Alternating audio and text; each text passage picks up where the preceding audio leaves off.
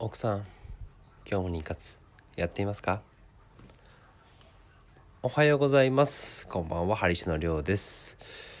今日は趣味について、えー、話をしていこうと思います。気分をですねこう変えるためにこうまあストレス解消するためにこう DIY ってのはいかがかなと思いまして、えー、結構ですね壁を破壊したりですね物を壊したりまたは逆に物を作ったりするっていうのはですねちょっとした工具とかとあとアイディアとか、えー、ノウハウ、まあ、情報っていうか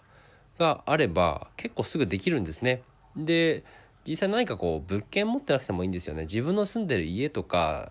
あとこういうアイテムが欲しいっていうものをですねこう DIY することでよりこう普段してないことだと思うんで結構ねこう黙々と集中してできるっていうのでこの DIY っていうのはいかがかなというので、えー、放送をしていきたいと思います。本日もお付き合いよろしくお願いいたします。ハリ氏の独り言。この番組では日々会社や家事で忙しく働きながらでもパートナーとの信頼関係を築きちょっとしたアイデアやコツで健康美容経済的な自由を手に入れるそんな方法をお伝えしている番組です。改めましておはようございます。こんばんは。ハリシのりょうです。今日は最近趣味というかいろいろと物件のリフォームでですね DIY っていうのをしておりまして、えー、精力的に楽しんでおります。たまにこうそういった仲間が集まりまして壁を壊したり、えー、掃除をしてくれたりえー、ペンキを今度塗るんですけどもたりですね。あとは知り合いの方の物件に、えー、珪藻土まああのまあペンキみたいなもんですよ。ペンキとかを塗ったりとか。あとは砂壁の砂をこう剥いだり、まあ、落としたりとかして、えー、楽しんでおります。結構いいですよ。あの普段してないことをするしかも仲間とするっていうのは楽しいですし本当にこう気持ちがですねこう普段と全然違うことをしてないことによってストレス解消とか気分転換になりますので結構ね最近ハマってるんですよ。でそのデメリットとかメリットとかっていうのもちょっと上げて話をしていきたいなと思ってるんですけどもまずはメリットについて話をしていこうと思います。まず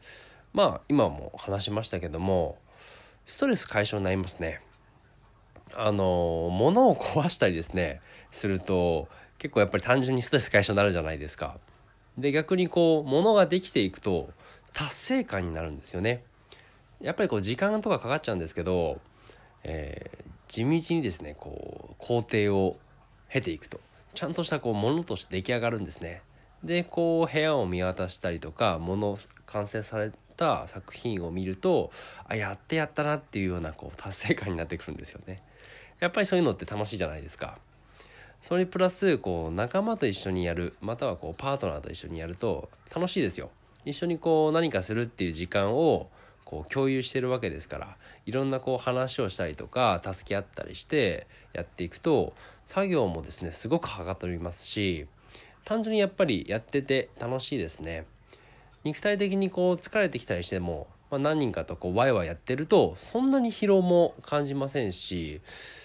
すごくいい時間が過ごせるんじゃないかなと思います。特にこう昔小学校とかでこう図工の時間なんかこう物を作るのが好きだったとかこう絵を塗るのが好きだったとかそういう人はねすごく向いてるんじゃないかなと思います。あとこう家の手伝いでこう例えば畳をこう剥がしたりとか障子をこう張り替えたりとかしてる経験がある方っていうのはもうそれだけでもう DIY ですから昔ちょっとやってた手伝いが結構ねこういった物件のリフォームとかにはすごく役立つんですよね。他にも知らないこう知識とかっていうのは単純に勉強になりますしその勉強した知識っていうのは逆にですねこう自分のこう生活に直結するんですよ。例えばですけどもこの前僕の実家が雨漏りしていました、えー、座敷の方まあ和室のあれは8畳8畳かな。16畳ぐらいある場所があるんですけども仏壇がある部屋ですね。そこの、えー、屋根が雨漏りしていましてでうちの父はそういう DIY は好きなんですけどもえー、まあ雨漏りしてるからしょうがないかみたいな感じでしばらく放置プレイをしてたんですね。そうするとこう屋根がちょっとねこう腐ってくるじゃないですけども結構やばくなってきてでその雫が畳に落ちると畳も腐りますし結構ね色が変わってたんですね。で諦めてたんですけどもよくちょっとこう僕が屋根に登って見てみると単純にこの隙間からこうまあ雨が入ってきてるんじゃないかと思いましてコーキング剤って言われるこうまあ間を埋めるような、えー、材料があるんですけどもそれをこうただペーってこう塗ってものの本当に数秒ですよ。数秒塗ってまずはこれで確かめてみるかっていうのでやったらもうそれ以来雨漏りしてないんですよね。ほんとただそれだけだったんですよ。その、えー、外壁の隙間からただ雨が入ってただけでただすぐ治っちゃったんですね。でまあ治ったと言ってもあれですよ、えー、屋根の方は腐ってます畳も腐ってるので変えないといけないんですけどもちょっとしたこう最初にですねこう点検してやっとけばすぐ終わった作業なんですよね。そういう感じで本当はこう知ってるとこう役に立ったりする知識だったりするのでそういったのは結構ね仕事に直結してくるんじゃないかなと思います。壁紙とかもあれですよ結構ねあのわりかしこう安くできますし気分転換にもこうなると思うんで部屋のこう壁をこう汚しちゃったとかって言ってもそんなにこう焦らなくなるんじゃないかなと思いますね。そういった意味でこう DIY の知識とか経験があるっていうのはすごくこう、うん、生活にも直結しますし、うん、やっぱりこうやってて楽しい時間を過ごせるんじゃないかなと思います。他にもその知識で言うとちょっとこれまた別の知識なんですけどあのラジオとかこうオーディオブックが聞けるっていうのは結構大きいですね。こうやりながら何かこう作業してるんでもちろんあのそういった作業しながらですね何かこうオーディオで音楽またはこうまあ音声としてこう勉強になるような教材をこう流しっぱなしにしてるとその情報がこう入ってくるわけですよ。でこっちは黙々淡々と作業してるので正直何も考えてないので逆にそのオーディオを聞いてるだけで「へえ」とかって思いながらこう作業が進めるとそれだけでこう倍じゃないですか。その技術も身につきますしオーディオブックの、えー、まあノウハウというか情報も頭に入るとこう一石二鳥ですよ。まあそういったことがまあメリットに挙げられるのかなと思います。では逆にデメリットは何かなというとお金と時間ですかね。えー、まずちょっと順番を追って説明していくと、まあ、お金の方から、えー、まずですね材料っていうところにお金がかかります。あと工具道具ですね。にお金がかかりますと。もちろん100均とかでドライバーも買えますしハンマーももしかしたらあるかもしれないしカッターとかこうハサミってあるわけじゃないですか。そういった面で安く抑えれますし、えー、材料もほんとそれこそ100均とかもっと安いのもありますけどねホームセンターとか。あとまとめ買いすると安くなったりしますけどもそういったもので安くできるんでそういったものでねこう代用していけばいいんですけどこだわるとですねお金がかかるんですよ。えー、例えばえー、例えばですけども、えー、インパクトって言われるこうまあこう穴開けたりとか、えー、ネジをですねこうドライバーみたいな感じでこうバーッと打っていくものがあるんですけどああいったものが欲しいって言った時にマキタのやつがやっぱり欲しいわけですよ。かっこいいんですよあれが。僕も本当欲しいと今思ってるんですけどただインパクト23本家にあるんですよ。でそれで正直あの賄えちゃうんで別に今マキタのそのインパクトは欲しいですけどどうかなというのはあります。でも何もない人だったら買っちゃいますよね。もう買っちゃうだけでそれでもう数万円するわけじゃないですか。で今度マキタで言うとそういうシリーズを揃えたいってなっちゃうとまあ、例えばうんまあチェーンソーもそうですし、えー、あとマルチツールとかマルチツール欲しいですね。マルチツール結構今欲しいな。とか、えー、あと普通に丸ノコとかもそうですしね。丸ノコもねあるんですよ。あるっていうかこの前もらったんですけどえー、物件を買った工場の物件を買った方がですねそこにある資材とかえー、道具っていうのはいらないから、好きなの持ってっていいよって言って見に行ったらそんなに当てにしてなかったんですけどもう宝の宝庫で、えー、ほとんどもらってくるっていうような感じでそういった感じで、あのこだわるとですねお金かかっちゃうんでできればある人から貸してもらうとかまたはもらうとか、えー、使わなくなったんでもらうとかそれこそこうメルカリとかねこう中古のものとかを揃えるっていうのがまあその解消法ですよね。あとこだわるっていうことでつなげるとあの出来栄えにこだわるってなると結構手間とまあ時間ですね。かかります。労力と時間かかります、えー、こだわり続けてしまうとですねすごくこう分かるんですよ。そのこだわるってことの素晴らしさは分かるんですけどもやっぱりその遅いんですよね。こだわりすぎちゃうと。でそれがあのもしこれが不動産の賃貸業で自分で DIY するタイプの方だったら遅くなっちゃうと完全にあの家賃でこうじゃあ帰ってくる期間が遅くなっちゃうわけなんでじゃあどれだけそれに費やすかっていうのも結構大事だったりするんですけどあと家賃にじゃあどれだけその DIY したからって言って綺麗にしたからといって響くかこれも大事になってきますね。これはまあもちろん賃貸で不動産とかであの DIY する方の向けなんですけどもあのじゃあすごくこう綺麗にしたからといってそれが3万円でしか貸せない物件だったとしたらそんなにリフォームする必要またはその時間をかける必要がじゃあありますかっていう話なんですよね。実際そのまま貸してもよかった。そのまま貸しても、えー、3万円で済くかもしれない。3.5万円で済くかもしれない。けどもリフォームしてきれいに貸したいって言ってちょっと期間延ばしてしかも3万円で、えー、3万円3万円3.5万円で賃貸に出してしまう変わんないじゃないですか結局返ってくる、えー、お金の金額っていうのは。でその貸せなかった期間の時間と単純にリフォーム代ですよねが余分なわけですよ。そういった感じでこだわりすぎてじゃあどれだけのあれが返ってくるのかちょっとこれはあの賃貸向けなんですけど自分で物を作るとか自分の家をこう DIY するんだったらこだわってもいいと思いますよ。自分の店舗を DIY するんだったら。ただやってみると分かりますけどめっちゃくちゃ大変です。これは。本当に。こだわってテナントとか店を作ろうとするとすごい大変。これはこの前新潟に行った時に、えー、いたいたいボーイさんという方がおら、えー、いらっしゃいましてアパートもねたくさん持ってて、えー、悠々自適な方なんですけどもちょうどなんかこう安かった時期に都内でアパートをこう買えることができてで今ではすごく役立ってもうあのセミリタイアした方なんですけど自分のこうカフェをですね出すっていうので、えー、テナントを買って自分で工事したらしいんですよね。で自分一人でやったらしいんですよ。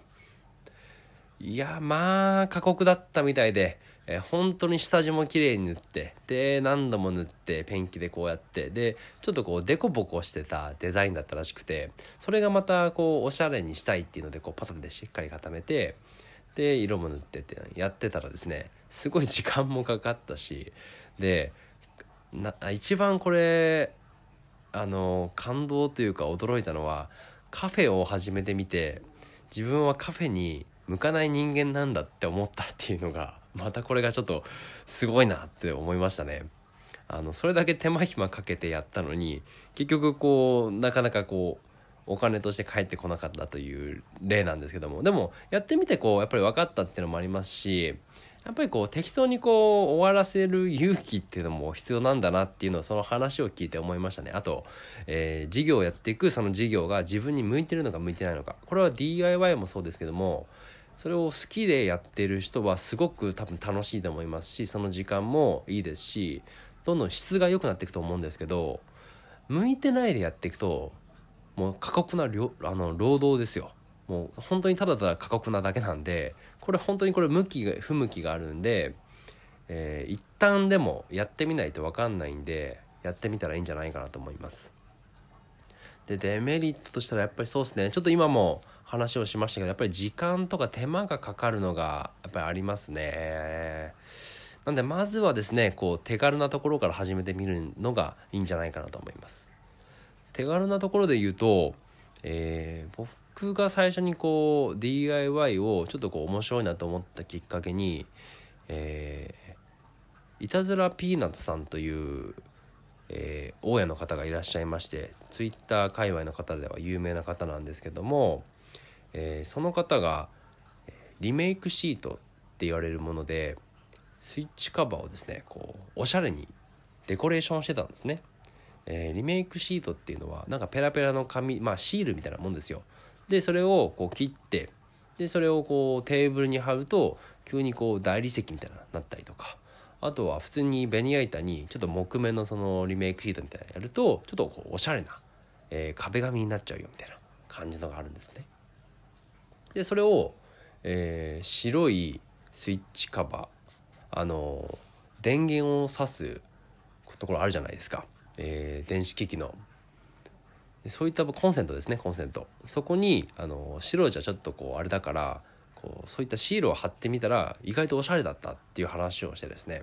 それをツイッターで見たんでわこれは面白いっていうのでちょっと僕もすぐ、えー100均でリメイクシートを買って、えーやってみたんですよ。そしたらね結構ねおしゃれになってああこれはかっこいいななんて思ってそれをツイッターに上げたらイタピーさん曰くいやそれちょっとあの色のセンスが悪いっていうので ご指摘を受けてあのシンプルすぎたんですよ色が。でそのシンプルすぎるとちょっとあのもともと白なんであのあんまり面白くないっていうので逆にこう派手な柄の方が合うよって言われて、えーちょっとですねこう派手な柄にその次の日変えてやったんですね。でやっぱり2日目だと上手くなったんですねしかもスピードが速い あの初日は結構時間かかって苦戦したんですけどもう2日目だとねもうだいぶ手際がよくパッパッパッパッとやってでもう家中の、えースイッチカバーですねこう変えたんですね。でやっぱりそれでまたやって上げてみたら今度はイタピーさんとか、えーその界隈の方々も「あいいねいいね」みたいな感じでやっていただいて結構ねそれがまた自分のこうなんですかね満足感じゃないですけどもまあ承認欲求にも近いんですけどもあこういうのでいいんだっていうのにやっぱり変わった一個のきっかけだったりするんですよね。そこから、えー実家の家で、えー例えば、えー障子紙が、えー剥がれてきて新しく変えたいって言ってた時に「あじゃあちょっとやるよ」って言ってで糊とか障子買ってでもペタペタやってあのパーンと貼ってでやってみたら結構ね綺麗だったんですよそれが。昔ね結構やってたことがあってその経験が活かせてるのかもしれないんですけどでやってみたらやっぱりこう新しい障子紙ってすごくこう白くてその部屋にこう太陽光が入ってくると明るくなってやっぱりこう雰囲気も変わってますしすごく良かったんですね。あとあの網戸です、えー網戸もその実家の2階の網戸が落雪落雪あの雪ですね。雪が落ちてしまって網戸が割れてしまったんですよ。あの秋田の雪ってこう屋根から落ちてきた雪がもう氷なんですよね。あの雪じゃなくて氷なんですよ。それが落ちた衝撃で割れるじゃないですか。それでこう窓を割ってしまうとかそれこそ網戸をこう変形させてしまう割ってしまうみたいな突き破ってしまうみたいなのあるんですけどそれで、えー壊れてしまってる網戸があると。でその2個を直したんですね。で網戸はやったことないなと思ったんですけど YouTube とかそういったこう Google で調べてやってみたら結構ね簡単にできたんですよ。であこれも面白いなと思って。そういう感じでですねやってみると結構ですね本当にちっちゃい成功がこうだんだんこう転がってくるじゃないですけどやっぱりなんか面白いなって思ってましたね。で今今最近物件とかそういうのをやってるとなお楽しいですよ。本当でっかいプラモデルですよあれは。昔結構ねプラモデル好きだったんですよ。あのミニ四駆とかえーガンダム系のプラモデルもしましたしあと戦車とかそういうのとか戦艦はなかったですけどあと僕コードギアスっていうのが好きででコードギアスのプラモデルとかすごいこう凝ってやってましたね。そういったのがあって多分昔からねそういった図工が好きだったんですよね。あの夏休みの宿題で結構図工でも凝ったのとか作ってたましたしやっぱりなんかそういう経験が今生きてるんじゃないかなと思います。それと追伸なんですけどもデメリットの方で、えー孤独であるということが挙げられます。時間の手間暇もそうなんですけども一人で黙々と DIY をしていくとかなり孤独です。えーこれをやってみないと分かんないんですけども、えー物件が今僕持ってるのが広い物件なんですね、えーやってみて失敗したなと思ったんですけどもただやっぱりこの孤独っていうのも味わわないと分かりませんしどこから手をつけていいのかやっても終わらないっていうのがあるんですね。そういうのもですねたくさんこう先輩の親の方々のアイデアを頂戴したり自分でこう仲間を集めてやっていくと逆にこう経験になってきますし楽しいですしやっぱりこう楽しい時間を過ごせるってなるとまたこれが面白いんですよね。そういった感じでですね、えー、デメリットの一つに孤独っていうのがあるんですけどもなんとかこうオーディオブックを聞いて、えー、楽しく過ごしたり